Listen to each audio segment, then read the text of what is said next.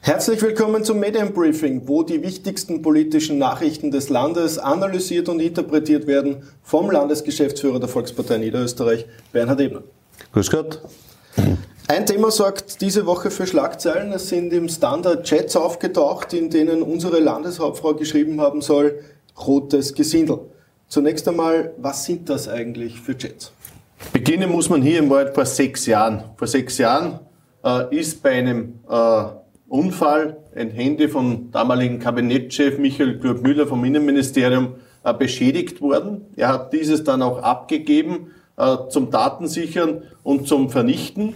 Äh, leider wurde es dabei dann aber gestohlen, die Daten wurden heruntergesaugt und jetzt tauchen diese SMS, diese Chats auch auf, wurden über Peter Pilz jetzt scheinbar auch an den Standard auch weitergegeben und daher auch dieser Zeitungsartikel. Äh, Franz Schnabel und äh, Randy Wagner haben einen offenen Brief geschrieben und fordern jetzt eine Entschuldigung. Was sagst du dazu?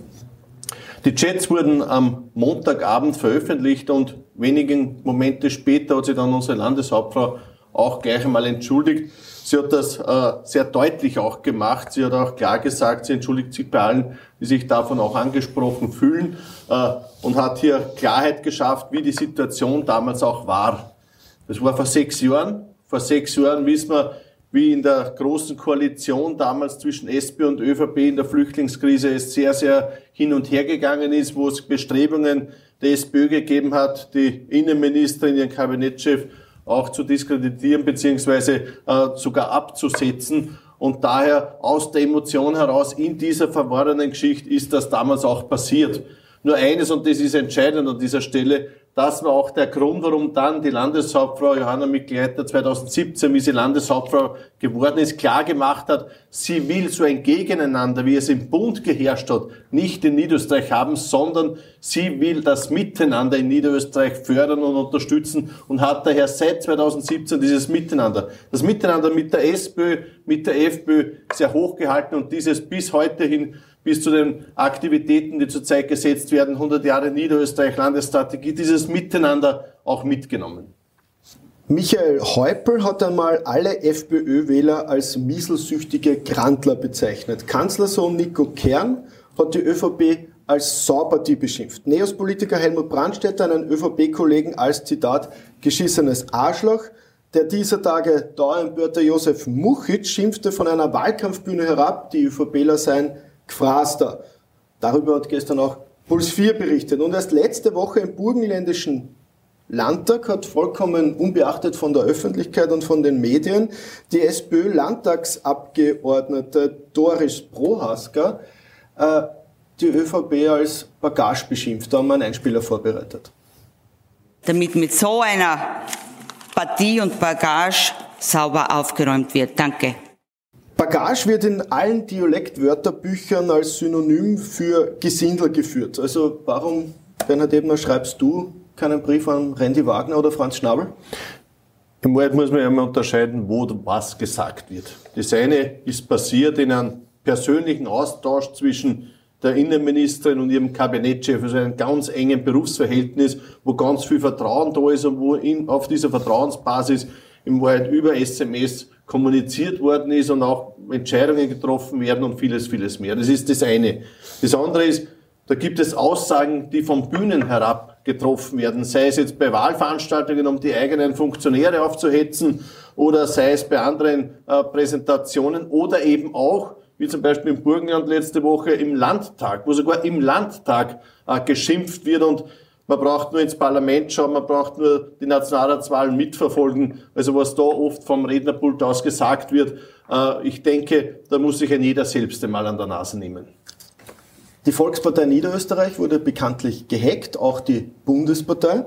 Bei der Bundespartei vergingen zwischen dem Hackerangriff und äh, den ersten Medienkontakten, die gesagt haben, sie haben die gestohlenen Daten bereits.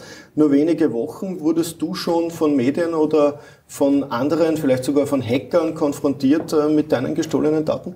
Ja, bekanntlich sind wir vor Weihnachten äh, Opfer eines Hackangriffs geworden, wo wir bis heute die Spuren noch nicht wissen, wo sie hinführen. Die Polizei ermittelt noch in dieser Sache. Äh, Fakt ist, dass wir jetzt einmal das Computersystem alles wieder bei uns auf aktuellen Stand halten und haben. Auf der anderen Seite sind wir noch nicht konfrontiert worden mit äh, Auftauchen von irgendwelchen Auszügen aus äh, Dateien oder, oder Schriftverkehren oder dergleichen mehr. Kommen wir zu einem anderen Thema, wo Einigkeit herrscht. Es sind sich alle Parteien im niederösterreichischen Landtag einig im Kampf gegen die Atomenergie.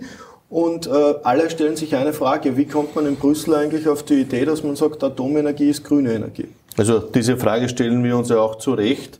Äh, gerade Niederösterreich und auch Österreich oder sehr lange Tradition auch darin, gegen Atomkraft aufzutreten. Wir sind ja das einzige Land weltweit, wo ein fertiges Atomkraftwerk steht, das nie in Betrieb gegangen ist mit Zwentendorf. Äh, wir haben hier ganz klare Positionen, auch im Kampf gegen Atommeiler in Umland Niederösterreichs. Ich denke da an die Initiative von Stefan Bernhofkopf gegen die Erweiterung von Dukovane zum Beispiel, also wo es eine breite Unterstützung auch aus der Bevölkerung gegeben hat.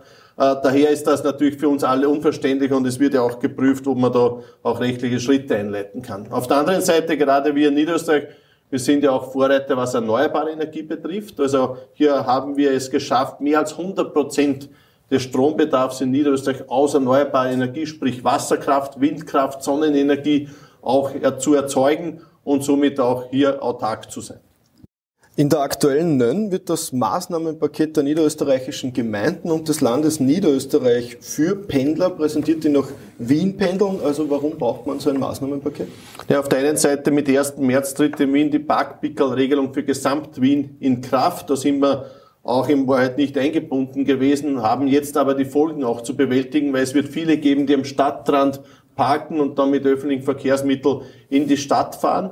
Und um hier im Wiener Umland auch Maßnahmen zu setzen, hat jetzt unser Landesrat Ludwig Schleritzko äh, viele, viele Initiativen auch gestartet. Auf der einen Seite individuelle Betreuung für die Gemeinden, um die richtigen Maßnahmen zu setzen. Auf der anderen Seite setzen wir hier stark auch auf Park-and-Ride-Anlagen, auf das Klimaticket, damit man nicht bis zur Stadtgrenze fahren muss, sondern zu Hause gleich in den Zug einsteigen kann und viele, viele andere Maßnahmen, die bereits präsentiert wurden. Äh, die Gemeinden werden unterstützt, hier breit auch zu informieren. Ich glaube, das ist wichtig, damit die Bürgerinnen und Bürger, die Pendlerinnen und Pendler, die nach Wien reinfahren, auch wissen, wie sie sich richtig verhalten, beziehungsweise wo sie am besten parken können und wie sie auf öffentliche Verkehrsmittel auch umsteigen können.